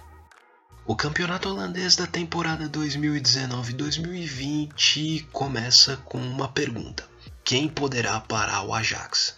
Sim, porque do jeito que as coisas começam, a Eredivisie será no esquema todos contra o Ajax. De fato, o time de Amsterdã se mostra muito capacitado para ser o principal favorito ao bicampeonato. Primeiro, antes de mais nada, porque é campeão holandês, campeão da Copa da Holanda e é semif foi semifinalista da Liga dos Campeões, encantando na temporada passada. E depois, porque está mais intacto do que se podia supor durante essa janela de transferências. Claro, perdeu destaques. Delict foi para Juventus, De Jong foi para o Barcelona, mas todos os outros destaques ainda estão em Amsterdã. Ziyech continua no Ajax, Van de Beek continua no Ajax, David Neres continua no Ajax, Tadic renovou o contrato, outros menos falados também continuam no clube como Taliafico e Daily Blind. Além do mais, o Ajax continua revelando jovens talentos. Deixaram boa impressão na pré-temporada e certamente começarão o campeonato como titulares, o lateral esquerdo norte-americano Serginho Dest, de 20 anos, que foi até um dos destaques da boa campanha dos Estados Unidos no Mundial Sub-20, e o zagueiro Per Schurz, que foi contratado há dois anos do Fortuna Sittard, passou as duas primeiras temporadas se acostumando, ganhando experiência no time B do Ajax, que disputa a segunda divisão na Holanda, e agora o Schurz deverá ganhar mais chances no time de cima por parte do técnico Eric Ten Hag.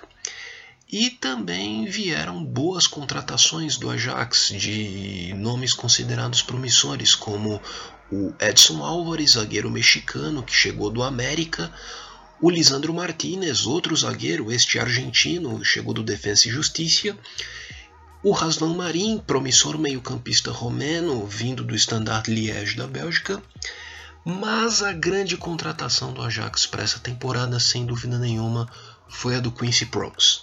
Outra prova de força, porque o Promes jogava no Sevilha, que se não é um clube grande da Espanha, tá logo ali abaixo da dupla de gigantes espanhola, mais o Atlético de Madrid. Ou seja, o Ajax buscou de novo um jogador que tinha mercado em centros considerados mais competitivos do futebol europeu, como já tinha feito antes da temporada passada, quando tirou o Tadic do Southampton.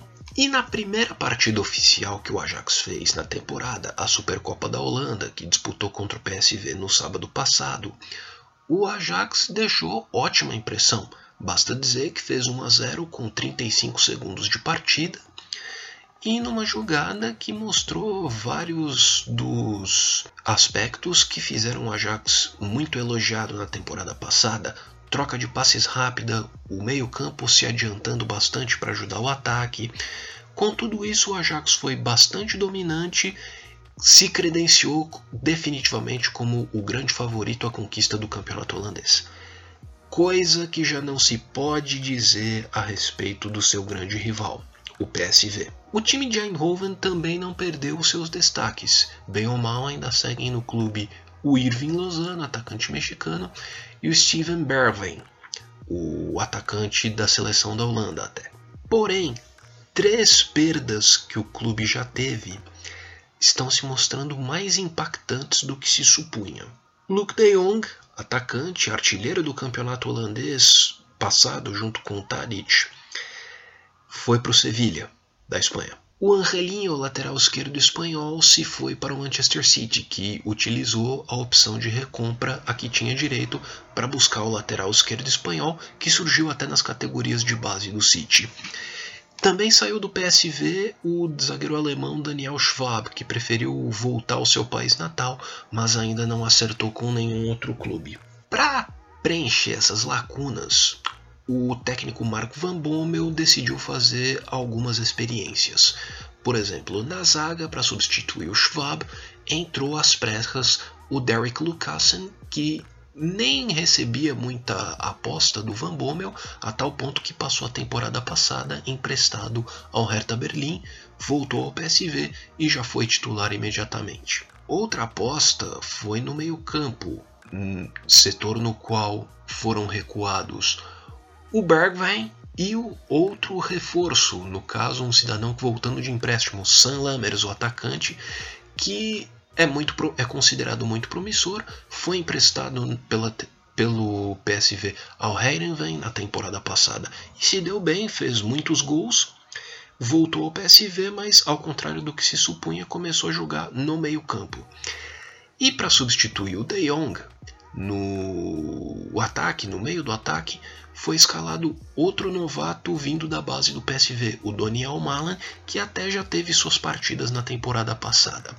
Na lateral esquerda, ao invés de optar por outro contratado, o Tony Lato, lateral esquerdo espanhol vindo do Valência por empréstimo, o Van Bommel decidiu improvisar, decidiu colocar o Michal Sadilek, meio-campista tcheco, e tudo isso foi feito tendo em vista os dois jogos pela segunda fase preliminar da Liga dos Campeões contra o Basel. Além do mais, o PSV também poderia usar neles a sua maior contratação, o atacante português Bruma, vindo do RB Leipzig, sem contar um nome que está lesionado ainda em reta final de recuperação, mas que tão logo volte aos campos será o capitão da equipe.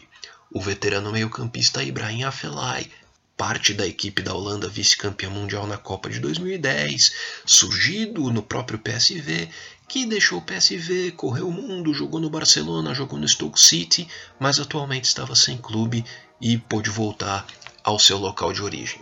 Esperava-se que o PSV conseguisse estar mais ou menos pronto para superar o Basel. Não estava como se viu. No jogo de ida da segunda fase preliminar, ganhou de 3 a 2, com dois gols nos acréscimos, teve sérias dificuldades defensivas, tanto que o Basel vencia por 2 a 1 até os 43 minutos do segundo tempo. E no jogo de volta na Basileia, na Suíça, não houve jeito. O Basel puniu os erros defensivos do PSV, fez 2 a 1 e o time de Eindhoven já ficou eliminado da Liga dos Campeões. Some-se a isso, somem-se a isso a derrota na Supercopa da Holanda, quando o PSV ficou atrás do placar com 35 segundos de jogo, como já se falou aqui, e nunca deu impressão de que poderia virar o jogo para cima do Ajax. Somem-se a isso as possibilidades dos destaques ainda saírem do PSV, como Lozano e Bergwijn, o Gaston Pereira, o uruguaio que segue no clube, esteve a um passo de ir para o Spartak Moscou, mas a transferência acabou melando na reta final Somem-se a isso a dificuldade que os recém-chegados e os novatos ainda estão tendo para se adaptarem às mudanças do Van Bommel na equipe. Some-se também uma questão inesperada que foi a lesão do Sam Lammer sofrida no joelho durante a Supercopa da Holanda e que parece não ser uma lesão simples. E o fato é que o PSV já tem muito a explicar à sua torcida nesse começo de temporada. Vai ter que começar impondo respeito para provar que pode sim competir com o Ajax pelo título como competiu na temporada passada. Outro time que também vive momentos turbulentos é o Feyenoord. Perdeu muitos destaques, como Van Persie, que encerrou a carreira, como Vilhena, que foi para o Krasnodar da Rússia, o próprio técnico Giovanni Van Bronckhorst saiu da equipe e agora caberá ao técnico Yapstam, é aquele, o ex-zagueiro Yapstam, montar um time elogiável a partir de algumas contratações razoáveis, como o atacante Narsing, e o volante Leroy Fer, que volta também ao Feyenoord em que começou a carreira, com alguns novatos promissores como o meio-campista Orkun Kokchu, o outro meio-campista Walter Burger e o atacante Dylan Vente, e os veteranos remanescentes no Feyenoord, como o goleiro Kenneth Vermeer, o zagueiro brasileiro Eric Boteguin, o meio-campista Jan Stonestra e os atacantes Nikolai Jorgensen, Sam Larsson e o grande destaque do Feyenoord, o Steven Berghuis, que não só continuará jogando na ponta direita, como tem sido experimentado com o Stan no meio-campo nos amistosos de pré-temporada. Mas o Feyenoord também preocupa pela defesa. Teve derrotas duras na pré-temporada, como em amistosos para o Panathinaikos da Grécia, o Southampton da Inglaterra. Então o Feyenoord também não consegue dar a impressão de que vai fazer frente tanto a PSV quanto a Ajax. Mais do que isso, o Feyenoord parece vulnerável aos clubes médios que são, se candidatam a assustar e até a tirar pontos, até a causar tropeços dos três grandes. Clubes como o AZ, que tem um time elogiável com jogadores como o goleiro Marco Bizot, o zagueiro Ron Vlar, o experiente Ron Vlar, o meio-campista Gustil e atacantes promissores como Calvin Stangs e o Sama Idrissi. Outro clube médio que pode fazer os grandes tropeçarem é o Utrecht, que é um time considerado dos mais ofensivos e dos mais agradáveis de se ver jogar no campeonato, com nomes como o meio-campista Simon Gustafsson, o experiente Urbi Emanuelson, que deixou a lateral esquerda e foi jogar na meia esquerda, e o atacante Girano Kerk também pode fazer um bom papel. O Vitesse, que já fez bom papel na temporada passada, que tem nomes como o atacante Tim Matavs, como o meio-campista Matus Bero e como o volante Tulani Serero, e que se valeu da parceria oficiosa e habitual que tem com o Chelsea para trazer por empréstimo o atacante Charlie Mussonda. Enfim, é isso. Ajax, destacadíssimo ao título, o PSV se considerava favorito, mas vê que talvez ainda tem muita coisa para consertar, e o Feyenoord num limbo. Nem consegue fazer frente à dupla Ajax-PSV e nem consegue e nem se mostra capaz de superar os médios AZ, Vitesse e Utrecht. É isso, são essas as perspectivas no campeonato holandês que, repito, começa com a seguinte pergunta: quem pode superar o Ajax? Pelo que se vê nesse começo de temporada, será difícil surgir algum time. Então, campeonato holandês, nossa queridíssima Vise, que enfim, já não é um campeonato é, muito próximo né, do, do Brasil, vez ou outra só desponta um David Neres, aparece um Ajax da vida depois de 20 anos fazendo história na Champions, mas por mais que o Ajax ano passado tivesse tido esse time esplendoroso, né, esse time histórico todo, ficou na frente do PSV por 3 pontos só, que foi campeão na liga, só que um time com 119 gols feitos. Então assim, é uma discrepância absurda. E logo atrás do PSV, o Feyenoord, como o, o como o Felipe citou, é um time que faz frente ali, mas junto do AZ junto do AZ. Era do AZ que ele tava falando no final? Perdi. Sim, não, sim, PSV. sim. PSV, PSV, PSV. Ah, não, do AZ. É. Junto ali do AZ não consegue fazer muita frente, porque o Feyenoord foi terceiro, mas com 15. Cara, conta difícil. 28 pontos atrás do PSV, que era o segundo colocado. Então, assim, é uma liga bem. Bem. Bem explícita, né?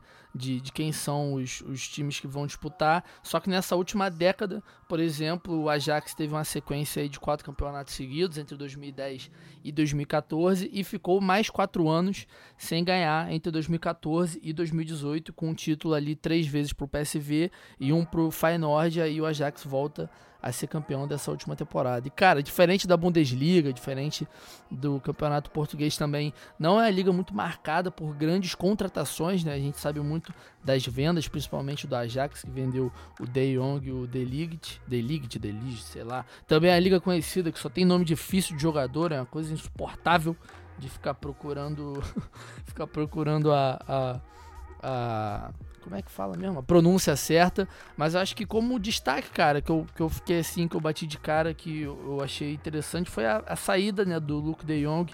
Mais para, pela, acho que é mais pela chegada dele na Espanha do que pela saída dele, né, de fato, do PSV. Mas isso a gente comenta com mais calma quando a gente fizer o episódio da La Liga. E assim, acho que vai ser muito difícil bater o, o Ajax nessa temporada porque por mais que tivesse perdido dois jogadores importantes, tanto na zaga quanto no meio-campo, o resto do time manteve, né, cara? O Tadic, que foi bom o Felipe ter falado que, como essa semana também a gente teve aí a, o top 10 né, da FIFA para o melhor do mundo, é um erro enorme o Tadic não tá nesse top 10, porque o que ele jogou essa temporada é o que eu venho falando o tempo inteiro, era a temporada de, de melhor jogador do mundo que ele fez na Champions, foi algo inacreditável.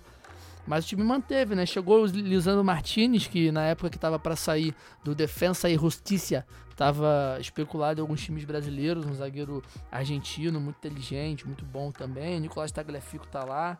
Enfim, o time se manteve, né? A base, a espinha dorsal tá lá ainda. E eu acho que vai ser muito difícil para um PSV, para um AZ da vida, bater de frente na, na Liga Doméstica. É, eu acho que como a gente está se aproximando do finalzinho do programa, vale a gente traçar comparações entre as ligas, né? A gente mal ou bem não escolheu essas em específico, sim, por conta do início delas, mas são ligas que a gente vê uma hegemonia muito forte entre um ou dois clubes em geral. Aqui na Holanda o Ajax vem destoando, mas desses nomes que o Felipe falou, estava aqui dando uma pesquisada rápida, os três já foram campeões de Champions. Então, quer dizer, é, o time holandês é, mantendo uma base quando eles e eles têm essa prática do bom futebol no país, né? Eles gostam de jogar um futebol vistoso. E quando acerta, é, pode ser uma, uma, uma, grande potência europeia. Foi a gente viu o Ajax no ano passado. E eu acho que o Ajax foi muito bem na janela, porque ele foi, por exemplo, ele perdeu o Delite, ele trouxe o Edson Álvares do América do México. Ele perdeu, por exemplo, o De Jong, ele trouxe o Rasvan Marin é, ele, ele, ele foi cirúrgico nas contratações, né? O próprio Lisandro, que o Vitor falou, ele vem ali para disputar essa vaga com o Edson Álvares, mas eu acho que o Edson tá na frente, porque o Edson tem uma experiência de, de seleção mexicana muito maior do que o Lisandro. E a volta do Queen's Promise é, é, o principal destaque, né? O cara que é formado pelo clube, só que nunca jogou profissionalmente pelo Ajax. Ele já tem 27 anos, quer dizer, tá no, no auge da carreira, ou então entrando no auge da carreira. Como o Felipe falou, tinha ele tinha oportunidade de, quem sabe, jogar uma Premier League, etc. E escolhe voltar para o seu país, voltar para o clube que, que ele foi revelado. Mas acho muito difícil esse título fugir da mão do Ajax. É, o PSV vem forte, conseguiu também manter uma base, mas acho que o Ajax encantou todo mundo no ano passado. É, e o, e o Ajax também, né? Só pra gente encerrar essa parte do Ajax do programa, não sei que a Julinha tem alguma coisa para salientar também. O Ajax que é o dono dos direitos do Orejuela, lateral direito do Cruzeiro, que jogou essa semana contra o River Plate né, na Libertadores. Acabei de descobrir isso aqui também. E enfim, só de curiosidade mesmo pra galera se quiser ficar ligada mais nesse jogador, um lateral direito que basicamente ele só usa do físico, né? O que faz dele ser um jogador um tanto quanto um pouco previsível, não tem muito repertório de jogada, mas enfim, Agora eu acho que é até difícil falar, né? Porque o Felipe falou assim muita coisa. Ele sabe demais disso aqui, então eu acho que não tem nem como muito discordar. E assim, é, essa pergunta dele de tipo quem vai bater o Ajax, acho que é o que fundamenta o futebol holandês agora, assim, a nível mundial, sabe? Porque realmente eles conseguiram tomar uma proporção nessas duas últimas Champions que barrou o que eles vinham fazendo antes no futebol mundial, porque era um time mais B, assim, na, até na Champions, e agora não é mais visto exatamente dessa forma, né? E assim, muito mais do que resultado, eu acho que eu gosto muito do futebol que eles apresentaram, então assim, isso é muito legal. É isso, acho que não tem mais muito o que dizer. É, fica muito focado no Ajax, né? Mas saindo um pouquinho do Ajax, uma contratação que. Uma das contratações, né? O Jordi Classier, ele voltou pro AZ, né? Ele é da base do AZ, enfim. Tava numa temporada. Ele tem estado numa fase meio ruim na Inglaterra, ele era jogador do Southampton. Ele volta pro time que onde ele se criou. O próprio Leroy Fer jogador do Swansea, vai pro Feyenoord também, é um bom jogador, um esses pontas clássicos, né, ari, clássicos, né, ariscos assim, essa, essa toda essa bagagem, né, de Premier League é muito importante para esses times de outros lugares, como a gente pôde ouvir do Fábio também no, no episódio que ele participou aqui. Mas é, é o foco é, é, difícil, né, a gente fugir um pouco do, do Ajax porque o, o foco é, é para onde a liga caminha meio que depende, né, do time. Pode ser até uma visão meio que que meio que ignorante minha, né? Mas eu, porque os caras estão muito na frente, né? Eles têm uma preparação diferente. O próprio PSV com o Bruma, com a Felai, que já tá naquele final de carreira, enfim, deve ser algo mais perto da para trazer experiência pro time, mas cara, fica muito complicado pegar algo fora desses quatro, cinco times que o Felipe citou. E enfim, isso talvez por isso mesmo também fica mais a nossa expectativa de uma participação na Champions, como é que eles vão se sair com a saída dos seus principais jogadores. Pelo que o Felipe falou, a, a, a estética, né, a, a cultura do time ofensivo se manteve já nesse primeiro jogo do, da temporada. O campeonato começa nesse final de semana, no dia 2, na sexta-feira, quando esse episódio sai.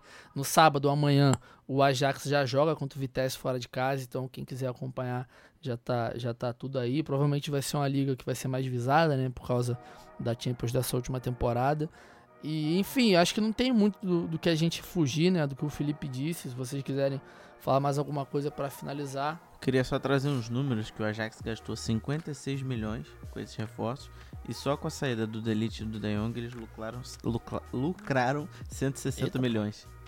É, filho, os caras. É, é, a gente sempre comenta desse episódio que um dia a gente vai fazer, né, Igão? Esses times que. que. que vendem muito bem, né? Ajax, Porto, Benfica, sei lá. Essa galera aí que sabe usar o dinheiro. O Delite se tornou e... o zagueiro mais caro da história com 19 anos e 85 milhões. Cara. Inacreditável. Mas eu acho que quem pode bater ele é o Léo Duarte. Sacanagem, não. ah, tá, então. Mas então, gente, eu acho que ficamos por aqui, né? Agradecer muito ao Luiz Cristóvão, ao Mário e ao Felipe também por terem mandado esses áudios completíssimos pra gente, né? É, é, consumam os trabalhos dele. O Luiz Cristóvão tem a própria página no Twitter que chama Luiz Cristóvão. O Mário André tá lá no Alemanha FC. O Felipe participa da galera dos Premier Laranja. Então, assim, fica aí o nosso nossa dica do olheiro, né? Já que a gente enterrou esse quadro, mas fica como dica. E se Julinho e Gão quiserem se despedir, falar um pouco mais dos vossos programas que estão para sair aí. Julinha já deu o jabá dela, né? Mas enfim, deem seus comentários finais que a gente finaliza esse programa que, por incrível que pareça, ficou bem mais longo do que o planejado. É, eu queria mais uma vez agradecer quem ouviu o Mais Que 11 e quem ainda vai ouvir o Mais Que 11 depois desse episódio, já vai na sequência, já pula pra lá. E quem tiver algum convidado, fala assim, pô Igão, tem uma sugestão de um convidado muito legal. Manda pra mim, manda lá no grupo do WhatsApp pra gente, é, Twitter, Instagram, tudo 4231. É, porque vocês vão ajudar a construir esse programa junto comigo. Eu dependo muito de convidados dependo muito da, da parceria de vocês também. O segundo convidado já está confirmado, mas mais para frente, se vocês puderem me ajudar e puderem sempre mandar um recadinho pra gente com sugestões, eu tô aceitando todas. Eu já ouvi o Mais Que 11 e assim, eu vou dizer que tá valendo a pena, entendeu? Eu já tô fazendo jabá meu e do Igor junto, entendeu? Porque realmente tá valendo a pena. Eu, pô, gostei muito do formato, ficou muito bacana mesmo, de verdade. E já que eu já fiz a minha propaganda lá no começo, não vou fazer de novo, não. E até esse episódio assim de hoje teve uma vibe diferente do que a gente costuma fazer, mas é bom para dar aquele visu geral de o que, que a gente está esperando para a temporada. E é isso, valeu mais uma vez. Então, é isso. É isso. Agradecer a todo mundo que participou, você que ouviu até agora. Siga a gente nas nossas redes sociais. Entre lá no nosso grupão do Zap, que cada dia está mais qualificado. Outro dia eu acordei com um monte de mensagem, discussão louca lá. A galera fica vara madrugada debatendo futebol. É bem interessante porque a gente foca só no futebol, né? Acho que é muito bom salientar essa, essa qualidade do grupo. E é isso. Valeu, Igão. Valeu, Julinha. Até semana que vem. E um beijo nas crianças.